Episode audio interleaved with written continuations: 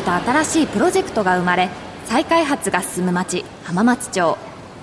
賑やかな雑踏を抜けるとそこには路地裏にひっそりと佇む一軒のカフェがあった。そこは元経営学者のマスターのもとにビジネス界のトップランナーから異端児まで集う風変わりなカフェだった。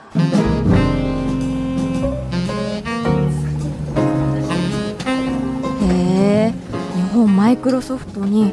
サントリー食品へえ中国 IT 大手のファーウェイでも？どうしたの高恵美ちゃん？この前マスターから社長交代についてお話を聞きましたけど、うんうん。気になって調べたら結構この春に女性の経営者が誕生していることが分かって。あ確かに。大手企業でもちょっとずつだけど女性の経営者が増え始めてるよね。このお店にも時折女性経営者がお見えになるのでそれは本当に実感していますとは言ってもまだまだ日本は男性社会ですからね。苦労もいろいろあるんだろうな。うん確かに女性の起業家や経営者って、まあ、当然苦労もあると思うんだけど一方で強さもあるなって僕は思うんだけどね。女性なりの強さというと？まあこれ以上は長くなりそうだから先にこっちを言わせて。いらっしゃいませ。浜松町イノベーションカルチャーカフェへようこそ。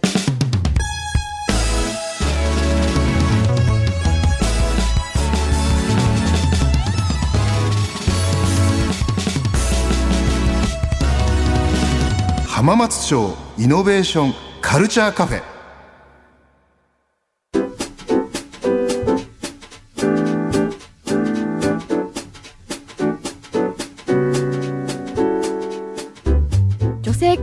経営者というとマスターは毎年日経ウーマン・オブ・ザ・イヤーの審査員を務められていますよね、これまで審査されてきて変化は感じられますか？そうなんですよ。僕ね、まあ、何年やってるかな？78年やってるんだと思うんですけどはい。そのありがたいことに日経ウーマン・オブ・ザ・イヤーってまあ、とても有名なね、はい。日本で、まあ、ビジネス界で輝いている、まあ、女性の経営者やビジネスパーソンのを表彰するっていうのの審査をずっとやってるんですよね。はい。で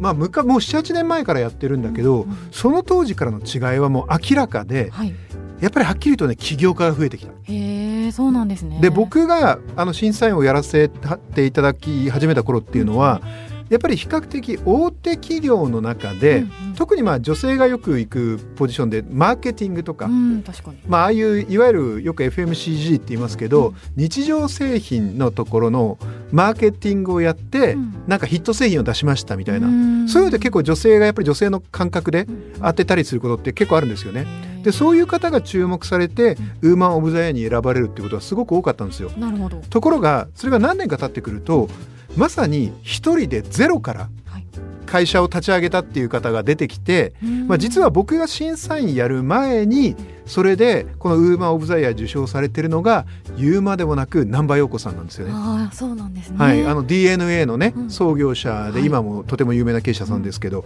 そういった方が最近はつまり起業をして成功して下手すると会社が上場するみたいな方が出てきていてそういう方がやっぱりウーマン・オブ・ザ・イヤーにまあ注目されて選ばれるようになってきた。まあだから一言で言うと日本の社会がやっぱり女性が自ら経営するっていう時代に変わってきてるっていうことだよね。なるほどそう言われると確かにこう女性の方ももう本当に仕事の幅っていうのも広がってきてるっていうのも感じますよね。僕も個人的にもすごい人としてリスペクトしてるんですけど、うんやっぱりああいう方が出てきたのは女性にとってもロールモデルになるよね。そうですね本当にこう追いかけたくなるよううんな素敵な方だなと思いますね。あとね僕がこのウーマン・オブ・ザ・イヤーで審査員やって、あのあのウーマン・オブ・ザ・イヤーっていうのはまあ選ぶプロセスがあるんですけど選んだ後でまあ発表する発表会があるんですよね。うんうんで発表会で表彰するんですけど、それに合わせてトークセッションがあるんですよ。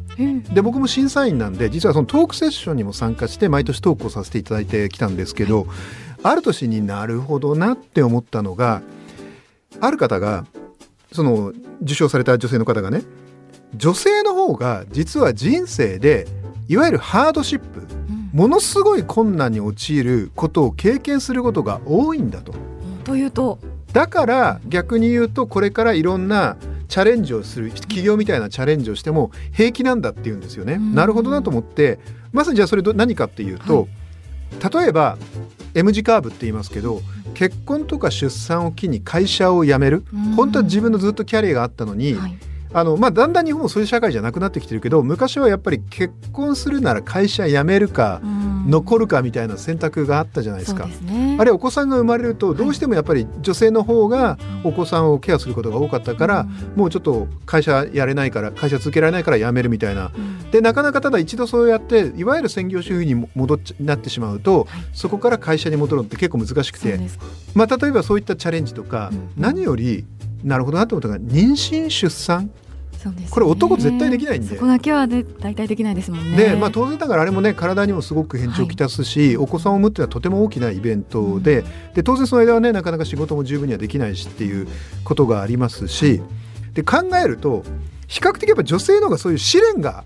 多い、うん、人生において。じゃないかと。はい、でそうなるとそういう経験をしてるからこそ結構ね怖いものなしになるっていうんですよね。怖いものなし、うん、なので今本当に起業してる方の中では女性の中でですね、うん、結果を出せる方が出てきてそういう背景もあって、うん、なんでウーマン・オブ・ザ・イヤーにどんどん選ばれるようになってきてるんじゃないかなっていうのが僕の一つ得た示唆なんだよね。なるほどでその中でなんかどんな方が素晴らしいなというか印象に残ってるなっていうふうにご覧になってるんですか？いやもちろんね僕あのウーマン・オブ・ザ・イヤーもずっと見てきましたんで。うんまあ、あえて僕が印象深いなっていう方をお二人挙げるとすると、はい、2人とも起業家なんですがまずお一人がですね、レディー・フォー株式会社代表取締役 CEO のメラ・ハルカさん。でこの方はレディー・フォーっていう今有名なクラウドファンディングですね。はい、すね。の会社の中でもいわゆる社会性のある事業にお金を集めようっていうクラウドファンディングのを起用した方で、はい、まあ、本当にね物事の本質をついた意見をバシッと言えてしかもあの人柄がすごくいい方なんで、うん、結構ね厳しいこと言うんですよ。よくね客観的に見ると、うん、それってなんかズバッと言い過ぎじゃねって言葉面だけだと思うんだけど、うん、そのお人柄と喋り方がすごく上手なんでみんな「なるほどね」って聞いちゃうタイプなんですよね。でメラさんはですね、えーと、大学院日本の大学院在学中にアメリカのスタンフォード大学に留学し、そして2011年帰国後ですね2011年3月にレディー4というサービスを立ち上げ2014年7月からそれを法人化して、えー、今に至っているということで、本当にまあこれからの資本主義を作っていく、まあ、トップランナーだなというふうに思ってますね。それからそしてもう一人がですね株式会社シナモン代表取締役コ CEO 平野美久さんですね。うんうんであの平野さんは、えーと、シナモンっていうのはですねこれがまた AI の会社なんですね人工知能の会社ですね。で彼女はですねもともと東大のせんにいたんですけど東大時代からこの AI を作りたいと。いうえまあ、で最初はですねアプリ開発のネイキッドテクノロジーっていうのを作ったんですけど、はい、それをまず一度ね、まあ、そこそこ成功させて売却してるんですね。だからいわゆる連続起業家ですね。2社目がシナモンなんで。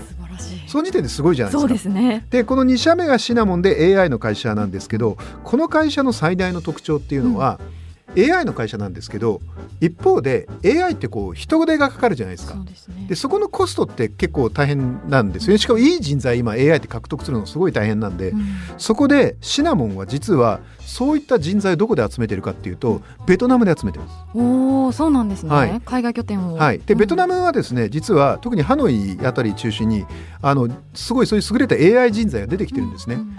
そういう形で今 AI ビジネスをねすごい伸ばしてるんですよね。で平野さんも僕は個人的によく存じ上げてるんですけど、うん、この方もとても素敵な方でお人柄もめちゃめちゃ気さくだし、うん、あの僕はこういう方にもっと出てきてほしいなと思ってますしまたこういう方に注目してるウーマン・オブ・ザ・エアも本当に素晴らしいなと思ってるということですね。うん、今後も注目ですね、でね今日のテーマね女性の経営者っていうことなんだけど、はい、高恵美ちゃんもほら当然いろんなね経営者知ってるじゃない。ね、高恵美ちゃんが今注目してる女性経営者っていうと誰？いや私の場合は、えー、そうですね。あそうあすぐには出てこない？いやいや出ます出ますいやそうかそうかそうかそうかいや出てこないのねじゃあその間女性経営者にちなんだアニソンを聞きながら待ってようかな。では聞いてください。アニメ、タイムボカンシリーズ、ヤッターマンのエンディングテーマ、小原紀子柳ジョージ立壁和也で天才ドロンボー。というわけで「ヤッターマン」はですね、うん、1977年から79年までフジテレビ系列で放送された、まあ、大人気アニメ原作は「タツノコプロ企画室」ということであのー、まあ女性リーダー、まあ、今日女性経営者というテーマですけど女性リーダーっていうと僕がね最初アニメで思いついたのはこのドロンジョなんですよ。たゆみちゃんドロンジョわかる？もちろんです。あのしかもボディラインもすごく綺麗ですそうそうそう、まあ、実写版だとねフカキョンがやってますけどね、はい、あのすごいね美人の、まあ、悪党のねトップで、でその下にねトンズラとボヤッキーっていう 2人のね男を従えるわけですよ。で、あの何より僕ねこの「ヤッターマン」シリーズって何がいいかっていうと、はい、敵キャラの方がねキャラが立ってる。で何と言ってもそれはドランジャがあのねすごいお嬢さお嬢様っておひなんていうの？女王様キャラか。めちゃめちゃ威張ってて「何しており!」みたいな感じなんだけど毎回ドジこいて、でトンズラかボヤッキーのどっちかが大体ドジこくわけですよ。で ドクロベエ様にお仕置きを食うわけですよ。だけど僕が偉いなと思うのは、ドロンジョはまたチャレンジするんですよ。そして何より部下の2人を見捨てない。確かにそう言われる、ね、だってトンズラとぼやっきポンコツですからね。確かにちょっともういいかなって思っちゃいそうですよね。頭はいいんだけど。だけどねドロンジョさんはねちゃんとこの2人見捨てず、うん、ずっと一緒にやるわけですよね。いやだからそういう意味でね彼女のリーダーシップは素晴らしいなと思っていつも見ていたのでちょっとこの曲をかけてみたということですね。というわけで、まあ、シンキングタイムはほら、はい、この辺にしてさ、うんうん、高恵美ちゃんが注目する女性経営者っていうのはどうなった？はい、えー、日本バスケットボール協会 JBA の理事で公益財団法人日本オリンピック委員会の副会長三谷優子さんです。お三谷優子さん、はいバスケットボール協会理事って高見ちゃん言ったけどもともと確かバレーボール選手だよね。そうなんです。もともとはバレーボールの日本代表としてロサンゼルスのオリンピックで銅メダルを獲得された選手なんですけれども、うん、その後教員の道に転身をされた後に、えー、日本スポーツ界で初の上場企業の社長を経験されました、えー、はい。でまあ、現在までにパロマ、デンソー、福井銀行などの社外取締役を務めたりとかあとは2006年から J リーグ日本プロサッカーリーグの理事も務められてたりとかしますね。えすごいね、はいえっと、私がすごく注目しているのは、うん、まあ、そのご自身が選手だったっていう経験も生かしながら、え J リーグの成功そして、えー、日本のバスケットボール協会の、え成長を今あのまさしくあの推進されている方っていうところなんですけど特に、えっと、尽力されているのが代表強化のための資金集めに尽力されてるんですね。えっと、それは例えばなんですけど、えっと、ジョーダンブランド有名なナイキの、ね、マイケル・ジョーダンのブランド、はい、のブランドで実はアジア初で、えっと、世界でいうと4チーム目の代表のその、えっと、スポンサーをつけてっていうところもそうですしあとは今年その、えーと、今年でいうと FIBA 国際バスケットボール連盟という FIBA で FIBA ね、はい、FIBA の、えー、開催が日本の、えー、沖縄で行われることになっていましてそういった国際試合の日本誘致っていうところにも尽力されているので、まあ、そこは本当にこう経営者としての手腕というかこれまでの活動のすべてをあの集約されたような活動をすごいね、はい、特に今回そのお勧めしたかったのがそのご自身の三谷さんのあのインタビューの中で昔お話しされてたのが選手として求められる役割。で今だとその理事として求められる役割みたいな、うん、常に組織の中での自分の存在意義は何かっていうのをあの考えてこられたっていうところがあのすごく私も見習いたいところだなと思っているんですね。うん、つまりそれはその行く組織行く組織で自分の役割とか存在意識が違うっていうことね。はいそれをちゃんと見定めるのが大事だって言ってる。そうですね。なるほどね。じゃあその辺で三谷さんが結構尊敬できるっていうことですね。尊敬してます。いや高闇ちゃんやっぱさすがだよね。三谷さんとはいいところに目をつけたね。いいところというと。いやほらそれ当然さもともとは選手三谷さんはプレイヤーからマネージャーになったっていう三谷さんのことだよ。バレーボール選手だった三谷さんだけにアニソンへのトスを上げてくれたわけだね。憎いね。トスを上げた？いやつまりプレイヤーからマネージャーになったそんな女性のアニソンへのトスでしょ？いやそんなつもりい。やいやまあまあ謙遜しないでしないで。まあつまりさほらこういうことでしょ？アニメ野球教の歌のオープニングテーマ。堀江光子野球教の歌。というわけで野球教の歌1977年から79年にかけてフジテレビ系列で放映された、まあ、大人気アニメですね。原作は水島新司さん。まあこの話もねとても有名な話で架空のプロ野球球団東京メッツを中心に身も心も野球に捧げた選手たちの姿を描いたまあ作品で、まあ、特にね主人公は言うまでもなく女性投手の水原勇気、彼女がまあ活躍したわけですよね。まあ、有名なドリームボールでしたっけ？ほんで水原勇気はねすごいフォームで投げるんですよ。すげえなみたいなね真似しましたよ僕も。はい、ドリームボール全然投げられないけどね。はい。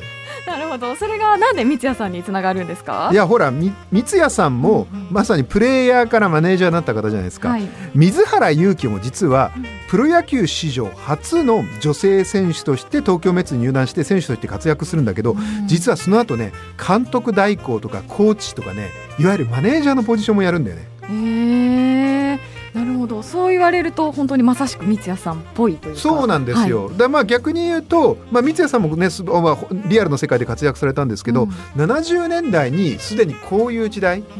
女性の選手が野球のねプロ野球に出るっていうだけでもまあかなりそもそもね尖った話なんですけど、その選手が監督代行までやっちゃうっ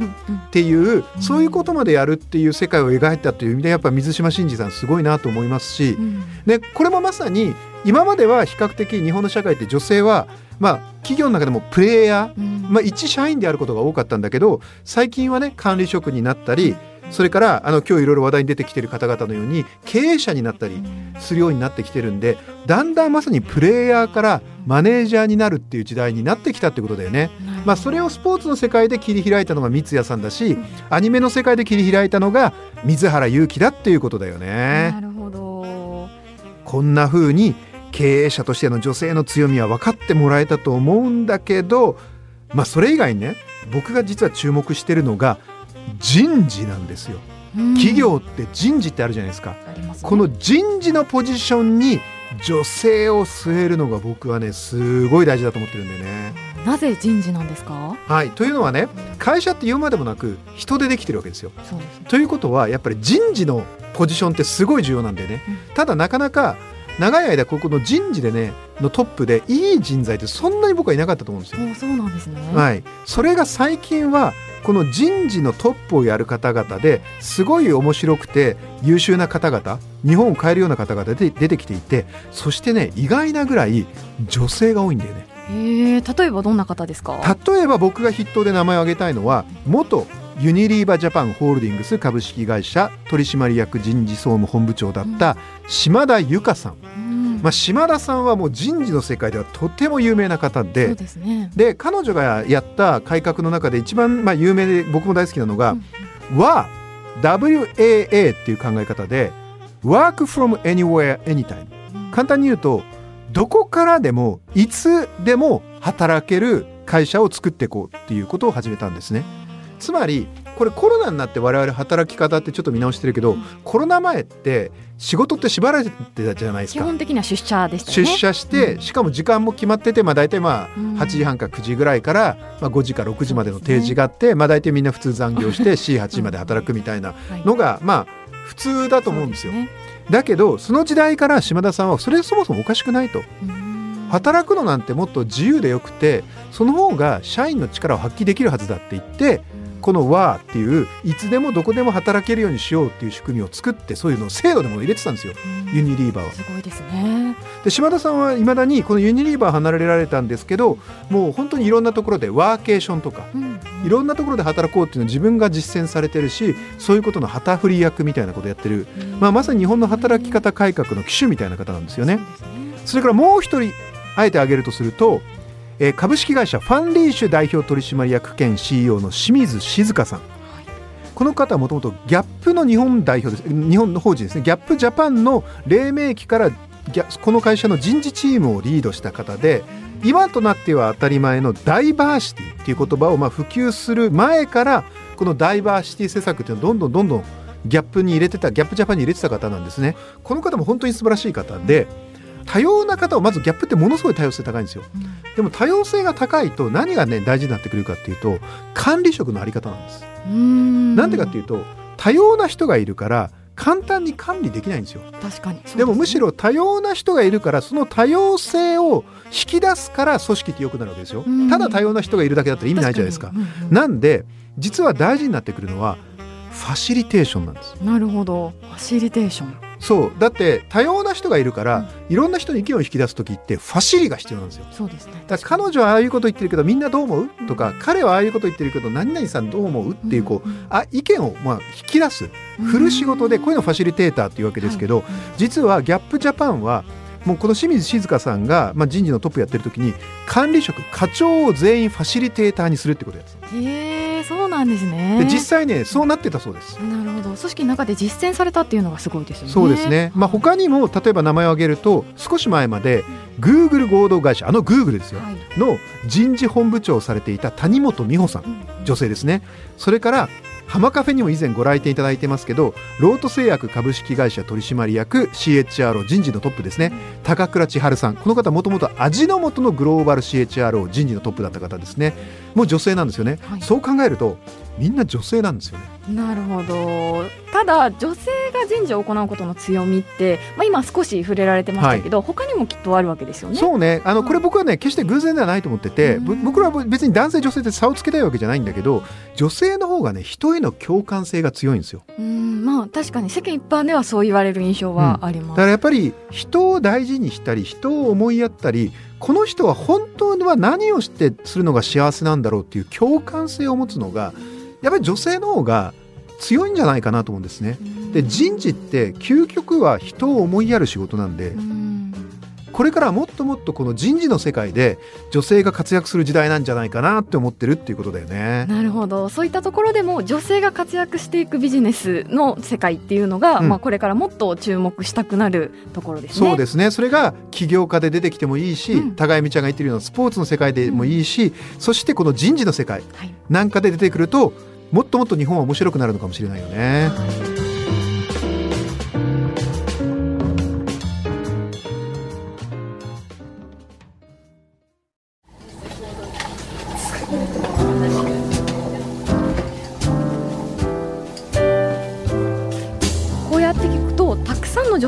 活躍されているんだなと思いますね。うん。まあ、もちろんね日本にはまだまだ女性経営者少ないんだけどでも少しずつ増えてることは確かだよね。いいな強い女性憧れるな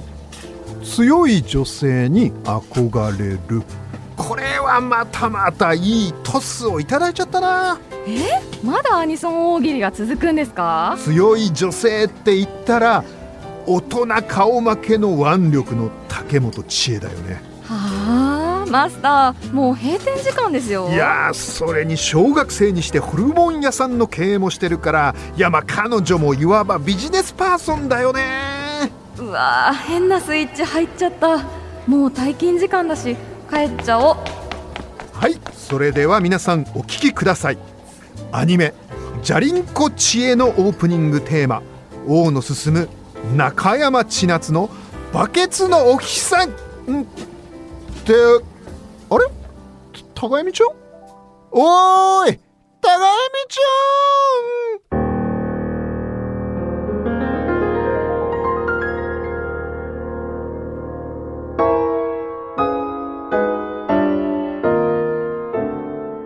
ん新しいプロジェクトが生まれ再開発が進む町浜松町。その片隅にある浜松町イノベーションカルチャーカフェでは今日も様々なジャンルの熱い議論が交わされイノベーションの種が生まれています。浜松町イノベーションカルチャーカフェ女性経営者を考える。